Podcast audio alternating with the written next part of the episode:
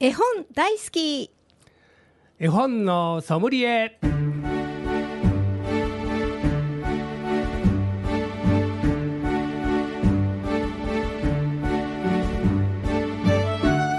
絵本大好き絵本のソムリエ。この番組は大垣書店の協力でお送りいたします。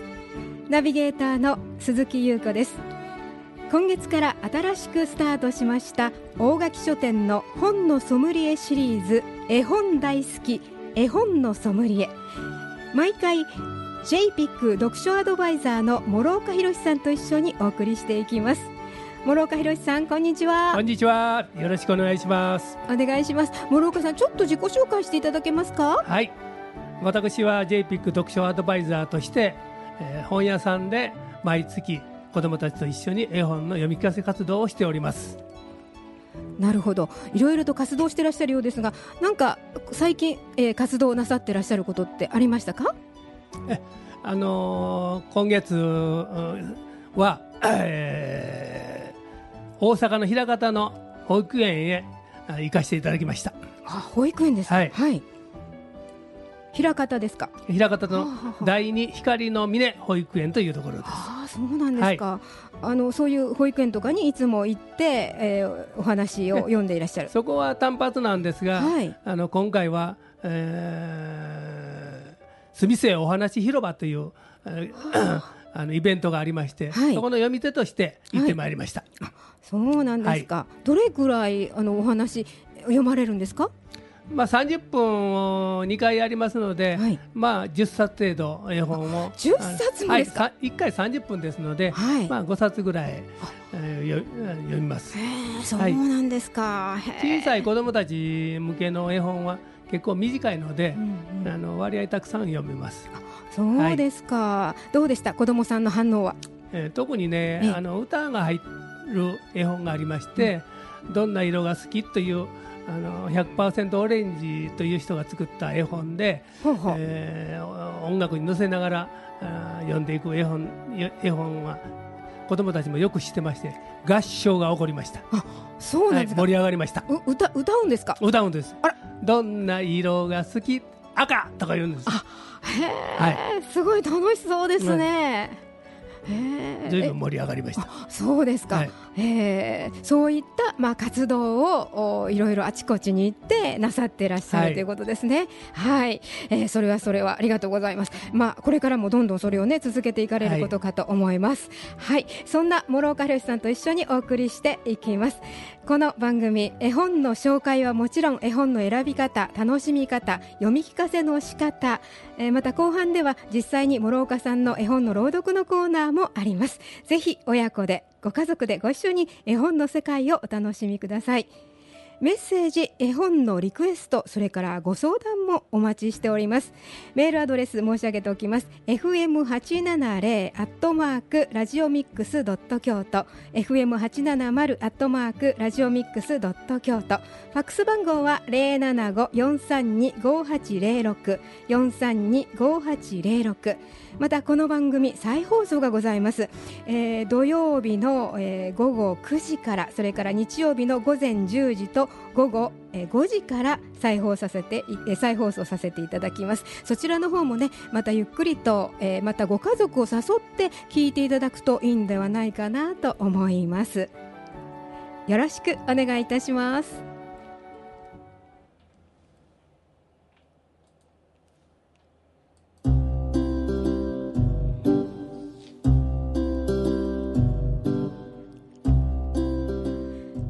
さてここで大垣書店からのお知らせです。10月15日香川源太郎さんと迷路遊び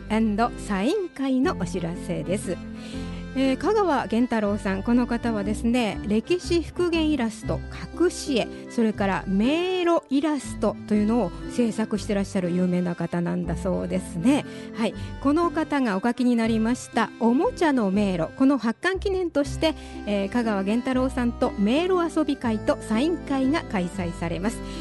えー、日時はですね10月15日日曜日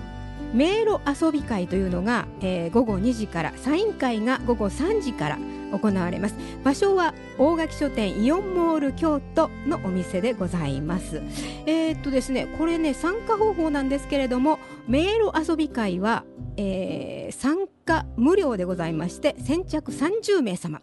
えー、参加ご希望の方はレジカウンターで整理券をお渡ししております。それからサイン会ですね、えー、香川源太郎さんのサイン会は、えー、大垣書店イオンモール京都店にてですねおもちゃの迷路というこのおもちゃの迷路夜中に目覚める不思議な世界という本をですねお買い求めいただきましたお客様に整理券をお渡しいたします、えー、この本ですねお電話での予約も承っていますのでよろしくお願いいたします。10月15日日曜日2時から迷路遊び会そして3時頃からサイン会が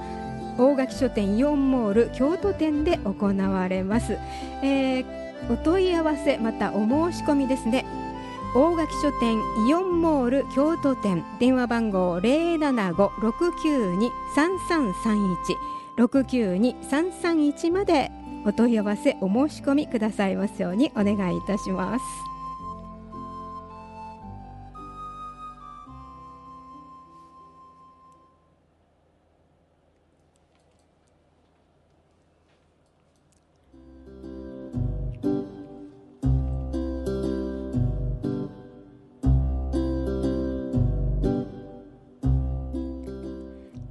さてこの番組では毎回読書アドバイザーである諸岡さんからおすすめの絵本を紹介していただきます。今回ご紹介しますのは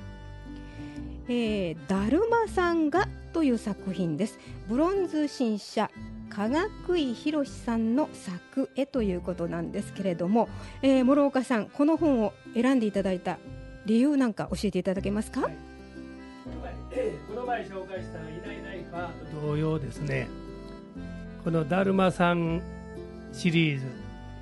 3冊出ているんですが子どもたちに非常に人気のある絵本の1冊です。はい。3冊、えー、だるまさんが？それから？だるまさん。の。だるまさん？と。この3冊なんですね。はいとても人気があるということなんですけれどももうちょっと詳しく教えていただけます、はい、今日紹介するのはだるまさんがですこれは中にだるまさんの絵が描かれていて、えー、だるまさんがどてっとこうだるまさんがどういう状態になるか絵本の中で絵で描かれてるんですね。ああなるほどね。なんか可愛らしいなんかだるまさんの絵が描いてありますね。はい。でこれをただ単にあの読んでいくだけでは面白くないのでちょっとお子さんに読まれる時は絵本をだるまさんと同じように傾けながら左右に揺らしながら「だるまさんが」とちょっと一呼吸置いてどてっとこうだるまさんの次の行動に移りますのでそれをうん読んでいただくと非常にマイページうんだるまさんの仕草が異なってきますので。面白いと思います。そうですね、うん、楽しそうですね。はい。だからあのただ単にあの読むだけで違ってえあの絵本を動かしながらえー、その仕草をしてもらう子供さんと一緒に、まあ、遊んでもらうというのか。なるほどね。あの絵本をおもちゃ的に、えー、使っていただければ非常に楽しくなる絵本だと思います。なるほど。楽しいですね、はい、おもちゃというふうに考えればねすごく楽しく、ね、はい、あの子供たちももう嬉しくなっちゃいますよね。だるまさんこう動いてる感じがしますから、はい、はい、ありがとうございます。さあそれではですね、ここでですね、えー、諸岡さんに選んでいただきました曲をかけたいと思います。えー、タイトルですけど。ひげじいさんって言うんですね。なんか楽しそうな歌です。はい、じゃ曲の方お送りいたします。はい。ひげじいさん聞いていただきました。なんか楽しい歌でした。ええ、ななんでこの歌をあの選ばれたのか、それちょっとまず聞きたいです。ね、あのー、子供たちのお話し会の時に、あの手遊びで使います。というのは子供たちがちょっとだらけた時に絵本ばかり読んでてもなかなか子供が集中してくれませんので、こういう手遊びをして子供さんと一緒に遊ぶことによってぐっと絵本の方にあのまたえー、集中してくれますので立て直しのためによく使う手遊びの歌です。あ手遊び歌こういうのいっぱいあるんですか、はい、他にもたくさん出てます。ああ、そうなんです、はい、これもうなんかトントンっていうのはやっぱりこうこうなんかこう手をこうトントンってやるわけですか？そうです。で、あ鼻の前にこう出して、うんうん、えー、天狗さんにしたり。で眼鏡をかけてるような感じでグーの手がね、はい、はい。はいなったり、はい、みんなに子供と一緒にやってもらいます。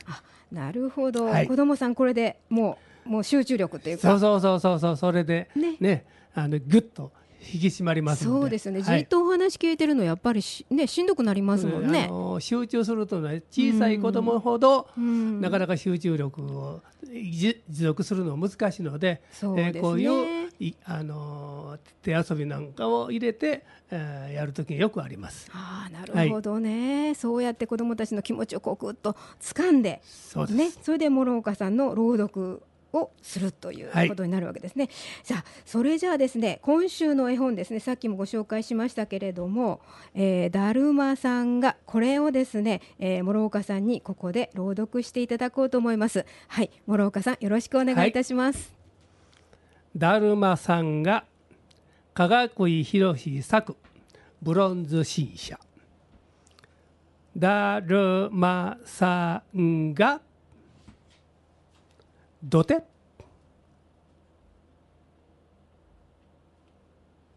い。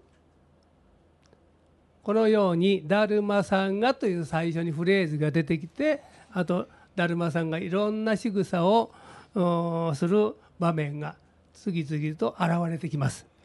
だからそこはお母さん読むお母さんがこの絵本をいやだるまさんと同じようにえー、左右に揺らしながら「だるまさんが」っていう感じで読んでいかれると子どもたちも、えー、子どもさんも一緒にだるまさんの仕草を自然にやってくれますので非常に楽しい絵本になると思います。あなるほどね、はい、一緒にやるって、まあ、さっきもねあのおもちゃみたいな感じでっておっしゃいましたけれども、はい、そんな感じで子どもさんと一緒にそのなんかこうこ呼吸っていうんですかね子供さんとの。ね。そういうことを楽しみながら子供さんも楽しみながら、はい、なんかこのだるまさんね普通だるまさん手足ない感じなんですが手足ついてますし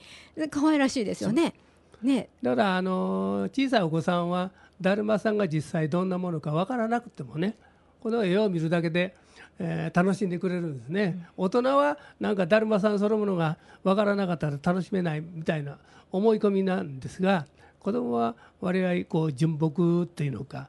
もう一発でこのだるまさんが大好きになってくれます。そうです、ええ。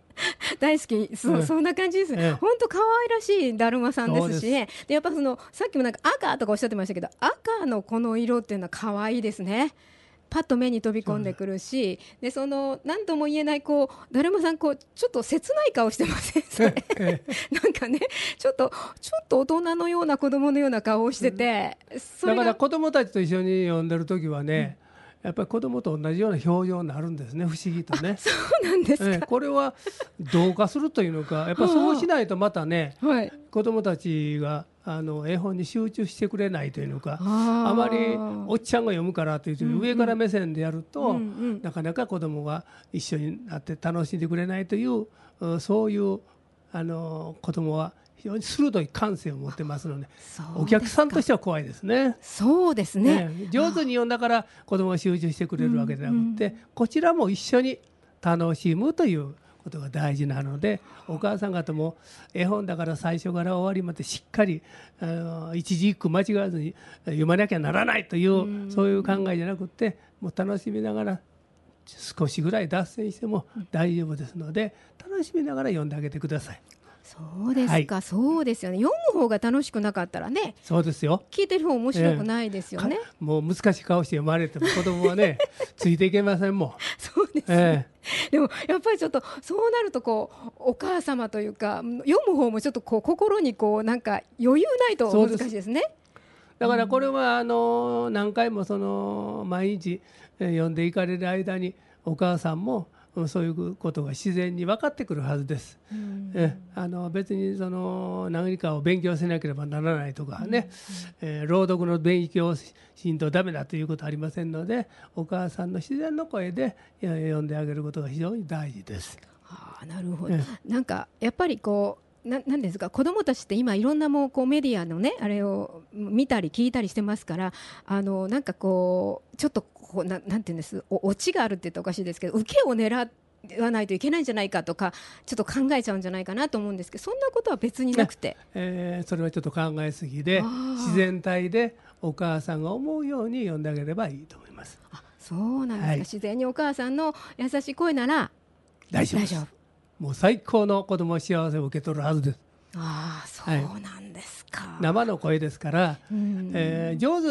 のうまい読み方でしたら CD とかね、えー、ビデオがいっぱい出てますけども、はい、そういうものに子どもは感動するわけでありませんのでお母さんのその、えー、自分の子どもの思う気持ちが子どもにストレートに、えー、声のトーンとして伝わりますのでぜひあの読んであげてほしいなと思います。あなるほどね。自然体でもう何ですかそんな頑張らなくていいわけですね。お母さんね。読む方がね。なんかこうははっちゃけやらなきゃみたいな 感じで。あんまり力入れすぎるとね、うん、ちょっと子供たちがなんか抑えつけられてるような気になるんじゃないかなと私は思いますけど。そうですね、はい、どうも身構えてしまう、うん、だからね、お母さんももうあの楽しんでリラックスする感じで、うん、その読む絵本からあの癒しをもらうことができると思いますので、うん。ね、楽しみながら読んでもらったらいいと思います。すね、はい、身構えないで、そうです。自然体です。自然体で、普通にいつもの通りな感じで、まあちょっと心に余裕を持って読む。そうです。それが何よりっていうことなんですね。はい。はい、わかりました。ありがとうございます。ありがとうございます。